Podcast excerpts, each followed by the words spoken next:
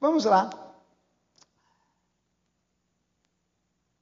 Deixa eu compartilhar com vocês uma palavra de Deus. Abra sua Bíblia no Evangelho segundo Marcos, capítulo 10. Eu penso que já faz alguns anos que eu não prego sobre Bartimeu. E hoje será o dia que eu voltarei ao irmão Bartimeu.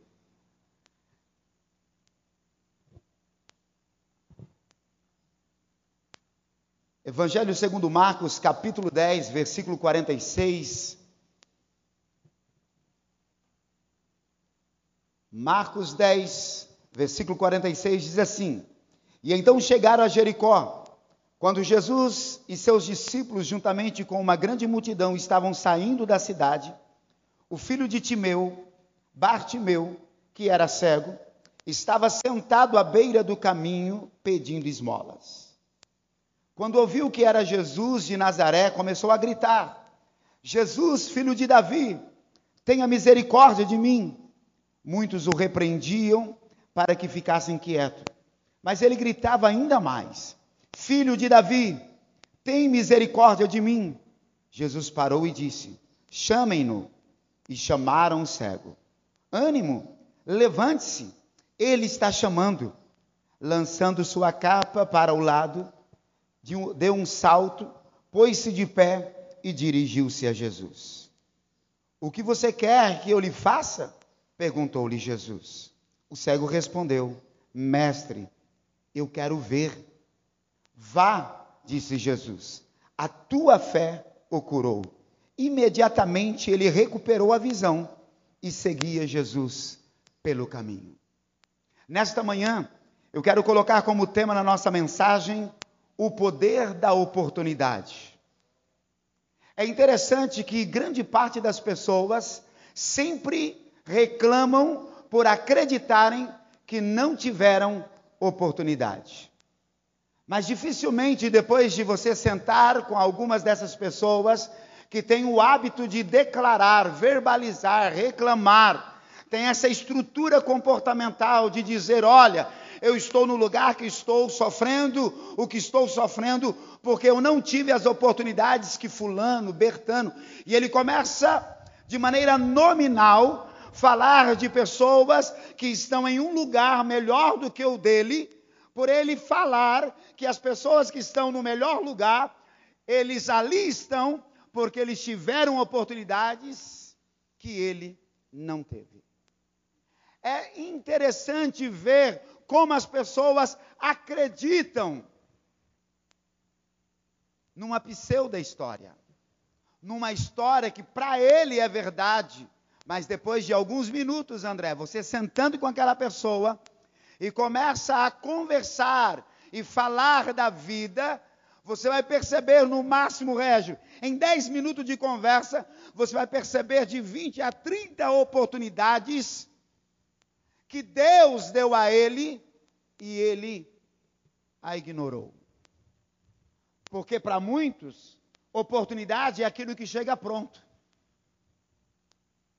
E quem disse, quem fez você acreditar que aquilo que chega pronto é oportunidade?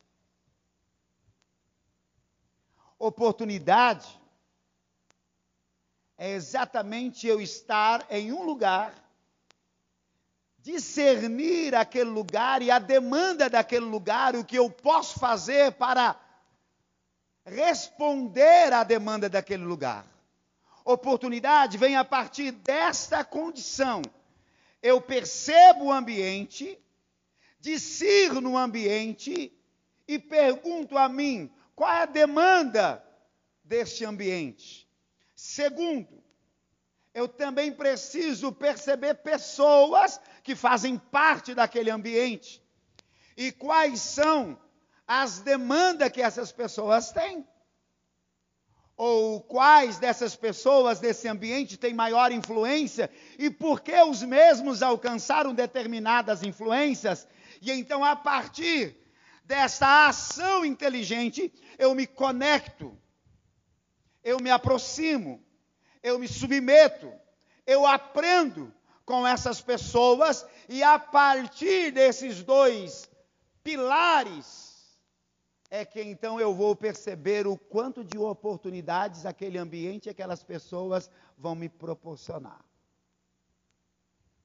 Mas pessoas, Denise, que olham só para as mazelas que a vida lhe trouxeram, as dificuldades que a vida lhe trazem, essas pessoas, elas começam a olhar tanto para as suas dores, que elas, a partir desta ótica das suas dores, elas dizem assim: Deus não está comigo, Deus não se importa comigo, ninguém me ama, ninguém se importa comigo, ah, eu não quero viver, e tudo isso é porque agora ela olha o mundo a partir da ótica da sua dor. Mas nessa manhã, Deus te trouxe aqui. Eu gostaria que você dissesse amém. Vou, vou repetir. Mas nesta manhã, Deus te trouxe aqui. Aleluias!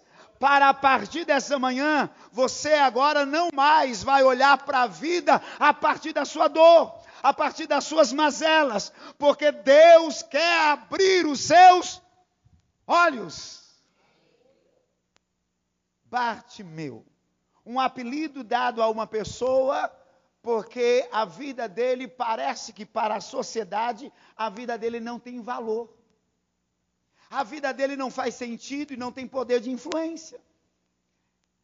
E então ele cresce a partir desse apelido que faz menção ao nome do pai, porque a palavra Bar significa filho. Timeu. Então esse homem que está cego à beira do caminho, mendigando, ele é filho de Timeu. A sociedade não sabe o seu nome, porque a sua vida não tem poder de influenciar a sociedade, e para a sociedade ele é só mais um. Essa é a situação que esse homem vive. Ficar à sombra da imagem do seu pai. Mas pior do que ficar à sombra da figura, da imagem do seu pai, é receber para a vida decisões que foram tomadas pelo seu pai e males que vieram sobre o seu pai, consequência das suas decisões, agora caem também, caem também sobre ele. A história mostra que Timeu era um general que sonhava em uma mudança social.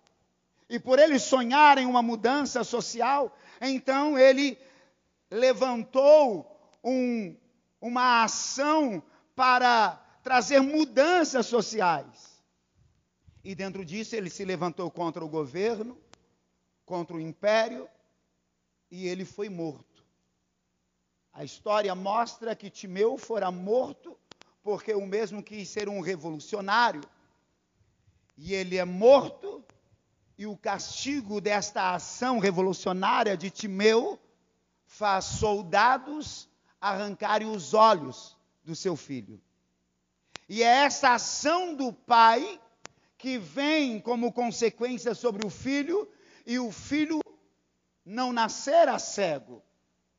Ele nasceu perfeito, tendo a condição de ver o, o raiar do dia, o final do dia, o sol, a lua, as estrelas, mas uma decisão do seu pai, uma crença e um comportamento do seu pai, leva o pai à morte e agora também fere o filho. Eu sempre digo, Jomar, que na vida não existe uma só pessoa que seja ilha. Todo indivíduo está ligado a algumas pessoas. Algumas vezes, ao sabermos de algumas notícias que alguém fez mal a uma outra pessoa, logo então a gente começa a falar e a ter um comportamento tão terrível contra aquela pessoa que trouxe dor aos demais. Porque a partir disso, Samuel, a gente só olha para a família que fora ferida. Mas quando o indivíduo toma uma atitude para ferir uma família, o mesmo também tem uma família. E aí nós começamos a odiá-lo esquecendo que ele não é uma ilha. O homem que matou alguém, ele tem um pai, ele tem uma mãe, ele tem uma esposa, tem filhos. E a gente tão prontamente, porque a gente olha aquela situação a partir da vítima, ou dos familiares da vítima, porém esquecemos que o agressor também tem uma família que se torna vítima nesse lugar.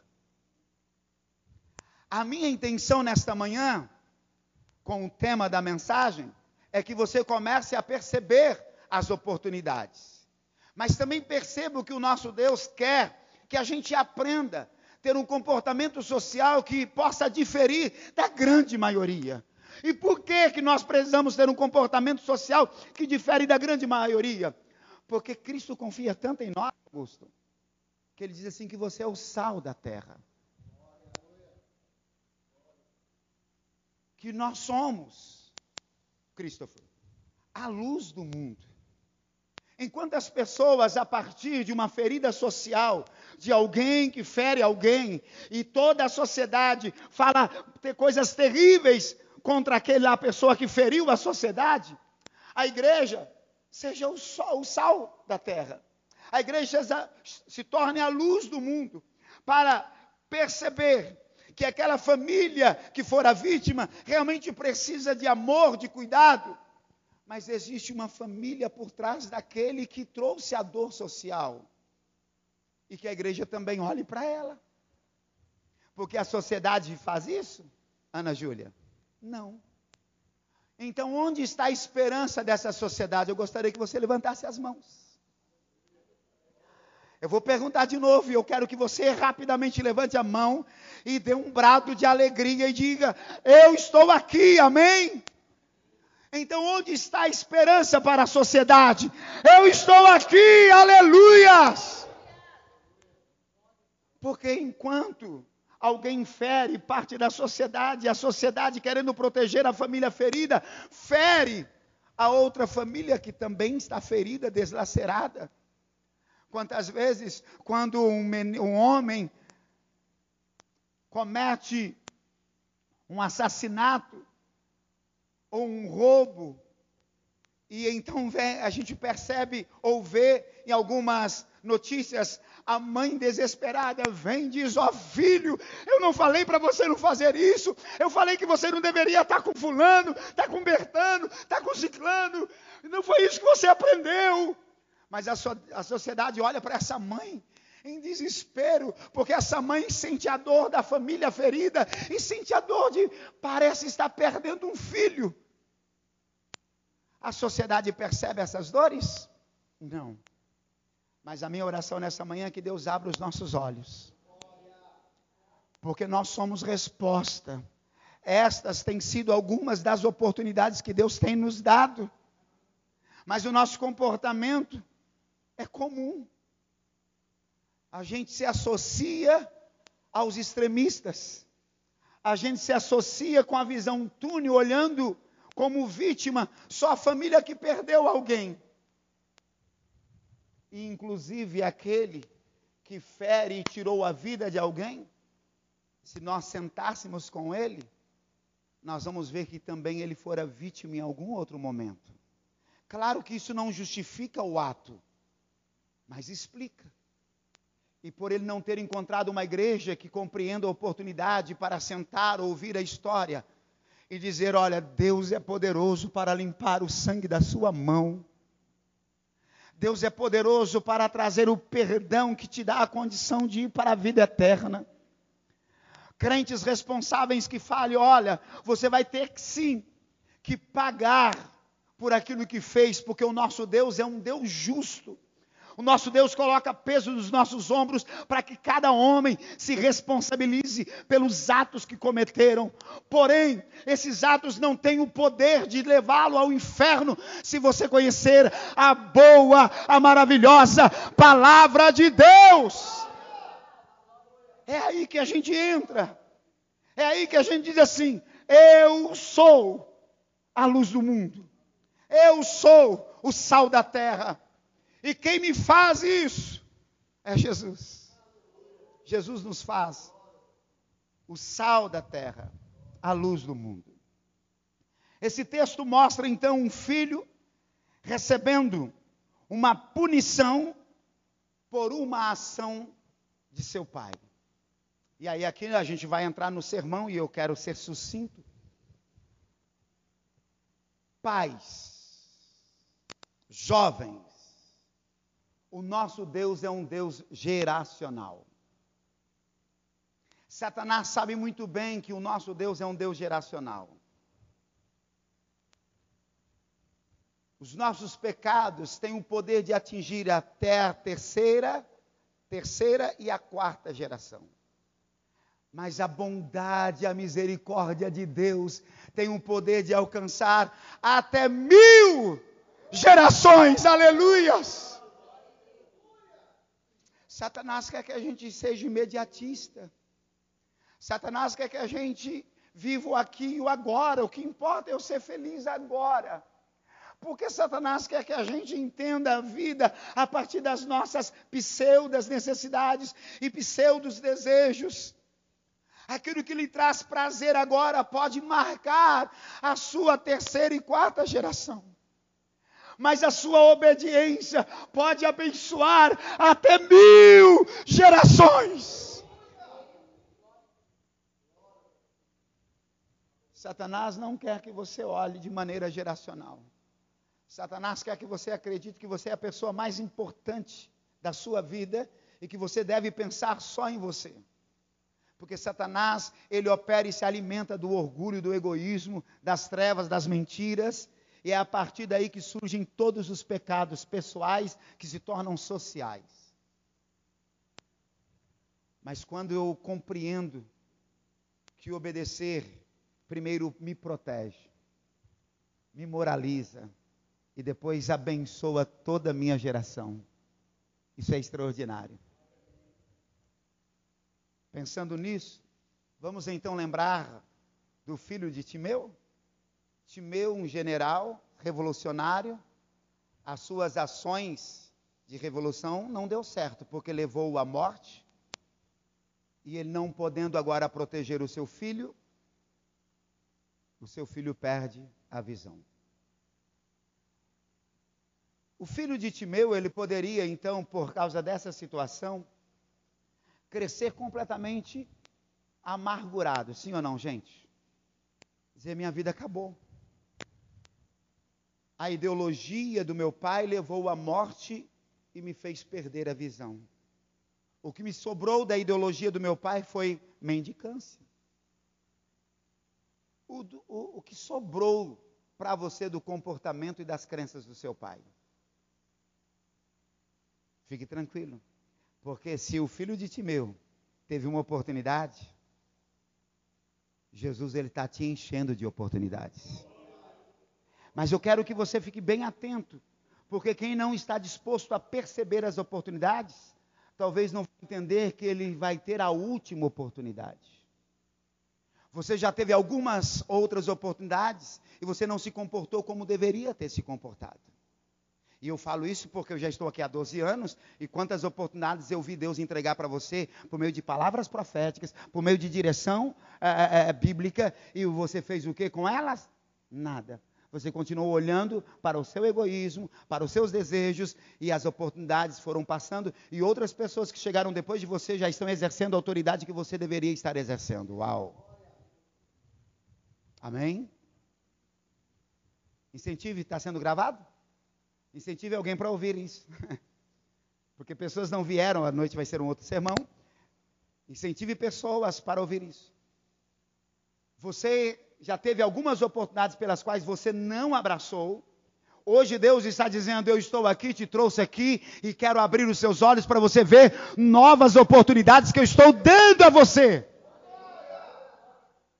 Agora, a minha pergunta é: você está disposto a perceber essas oportunidades? Primeiro, como eu percebo a oportunidade? Lembrando dos dois pilares do discernimento: ambiente e pessoas. Se eu não entendo o ambiente, meu comportamento não será correspondente ao ambiente. Se eu chego em um velório e não percebo que é um velório, então o meu semblante será de alegria. O meu comportamento será espontâneo e então logo eu vou manifestar desrespeito àquele ambiente e, consequentemente, às pessoas, sim ou não? Mas se eu chego tomado de angústia e tristeza em um ambiente de casamento, de aniversário, então o meu semblante também não será correspondente àquele ambiente. Então você percebe, os pilares das oportunidades vêm a partir do discernimento de ambiente e de pessoas. Porque se eu não percebo, se eu não discerno ambiente e pessoas, então eu não terei um comportamento correspondente àquilo. E agora eu quero dizer: você está em um ambiente onde a palavra de Deus está sendo liberada, e a palavra de Deus vem te dando habilidade, capacidade, poder para vencer os obstáculos. Toda noite de culto você tem a oportunidade desse ambiente sobrenatural, desse ambiente de graça e também de pessoas que estão desenvolvendo a vida cristã. Se você não discerne ambiente, você não discerne pessoas. E então as suas conexões não serão correspondentes com aquilo que você deseja. Para eu alcançar lugares pelos quais eu desejo alcançar, eu preciso me conectar com pessoas que já alcançaram aquilo que eu desejo alcançar. Vocês compreendem? Digo amém. Agora, se eu não discerno ambientes, eu não ensino pessoas, então vou me conectar com uma outra pessoa que estão passando, que esteja passando por problemas maiores do que eu, e eles nem cresceram o quanto eu cresci. Eu me conecto a essa pessoa, o que, vai dar? Vai dar errado, Cláudia. Porque eu deveria crescer em fé, eu vou o quê? Perder a fé. Porque eu vou me conectar com alguém que ainda não desenvolveu a fé, está mais amargo do que eu, e então eu vou ficar mais amargo. É mais ou menos isso que tem acontecido com a igreja. As pessoas estão num ambiente extraordinário, com pessoas extraordinárias, e ela se conecta com pessoas machucadas, feridas, tóxicas. Porque ainda dentro da igreja nós temos pessoas tóxicas. Alguns até exercem funções na igreja, porque quando eles estão perto do pastor, eles aparentam espirituais. E o pastor é humano, demora um tempo para perceber que aquela pessoa é tóxica. Mas você diz, ah, mas ela é uma flor. Cuidado, de repente não tenha mais flor lá, só espinhos. É você precisa ser responsável em discernir ambiente e pessoas. Então não reclame das suas decisões. Amém? Vamos lá, terminando. O irmão que estava à beira do caminho, ele perde de maneira social por causa da ação do seu pai, ele perde a identidade. Porque alguém que não tem nome não sabe quem é. Ele é chamado de Bartimeu, filho de Timeu e ele está à beira do caminho porque é um comportamento de alguém que realmente não tem uma identidade definida. Pessoas que vivem à margem, eles vivem à margem exatamente porque eles não se sentem seguros inseridos na sociedade, por isso que eles ficam à margem. E cada um tem o seu vício, o seu comportamento de danos, porque eles querem chamar a atenção para que alguém possa olhar para eles. O filho de Timeu não tinha esse comportamento danoso, porque havia nele uma esperança. Eu quero que você guarde isso. Ainda que tudo estivesse errado para o filho de Timeu, o cego chamado Bartimeu, ainda que tudo dera errado para ele, chegou a ele algumas informações e essas informações ele se apegou e trouxe a ele esperança. É isso que nós precisamos entender a neurociência, a psicologia, a psiquiatria declara que o indivíduo é produto do conhecimento que possui. Nós somos produto do conhecimento que temos. As pessoas, de maneira social, dizem que a pessoa é o que tem. E eles falam sempre de, de coisas externas: casa, roupa, carro. Isso não, isso, você não é aquilo. Não é verdade? Você nunca foi aquilo e nunca será. Mas a sociedade prega isso mas dentro da psicologia, da psiquiatria, o indivíduo é o conhecimento que possui. O filho de Timeu recebeu uma palavra dizendo que Deus estaria enviando o Salvador, pastor. E que o Salvador iria vir, César, da linhagem de Davi, do rei Davi. E isso, Lúcia, estava tão forte no interior do filho de Simeu, que ele a cada dia ia pedir esmola, mas ele dizia: Eu desejo ter o um encontro com Jesus. Enquanto as pessoas olhavam para ele pensando que ele estava ali só por causa da esmola, ele estava ali dizendo: Eu quero uma oportunidade, eu quero uma oportunidade, eu quero uma oportunidade. A minha pergunta é: você quer uma oportunidade? Timeu não sabia, César, mas era a última oportunidade. Era a semana da Páscoa. Jesus estava subindo para Jerusalém para se entregar como oferta viva, Cláudia. Ah, se Timeu perdesse aquela oportunidade, ou filho de Timeu perdesse aquela oportunidade, estaria morrendo na desgraça geracional que o seu pai lhe dera. Teria crescido cego, mendigo e morreria cego e mendigo mas ele aproveitou a oportunidade. Eu vou dizer mais, ele não aproveitou, não. Ele formou, ele criou essa oportunidade. Todos os dias, quando ele ia pedir esmola, ele dizia: Eu quero encontrar Jesus, filho de Davi. Eu quero encontrar o Messias. O que aconteceu? Um dia, ele está ali, e há um barulho que nunca ocorrera. Ele esteve ali algumas outras, alguns outros anos na semana da Páscoa. Páscoa, o número a, a, das pessoas passando por aquela estrada era maior mesmo do que as outras semanas, do que os outros meses. Mas agora aquela multidão não estava falando de negócios. Aquela multidão não estava falando da Páscoa. Aquela multidão estava glorificando a Deus aquela multidão estava dizendo assim: Nós nunca vimos tal, Ele é o Rei, Ele é o Senhor. E então, os seus olhos estavam tapados, mas os seus ouvidos estavam abertos, o seu coração estava aberto. E aí eu posso dizer que enquanto feriram os olhos físicos do filho de Timeu, não conseguiram ferir o seu coração. E a Bíblia diz: de tudo que se deve guardar, guarde o teu coração, porque é dele que procede o caminho da vida. A vida te trouxe feridas, o seu coração está amargo, você está perdendo a esperança. Ah, Jesus te trouxe aqui nessa manhã. Jesus quer derramar sobre o seu coração esperança o filho de Timeu foi atingido dos olhos. Isso lhe trouxe consequências terríveis, mas uma palavra de esperança ele abraçou e diz: Eu viverei por essa palavra.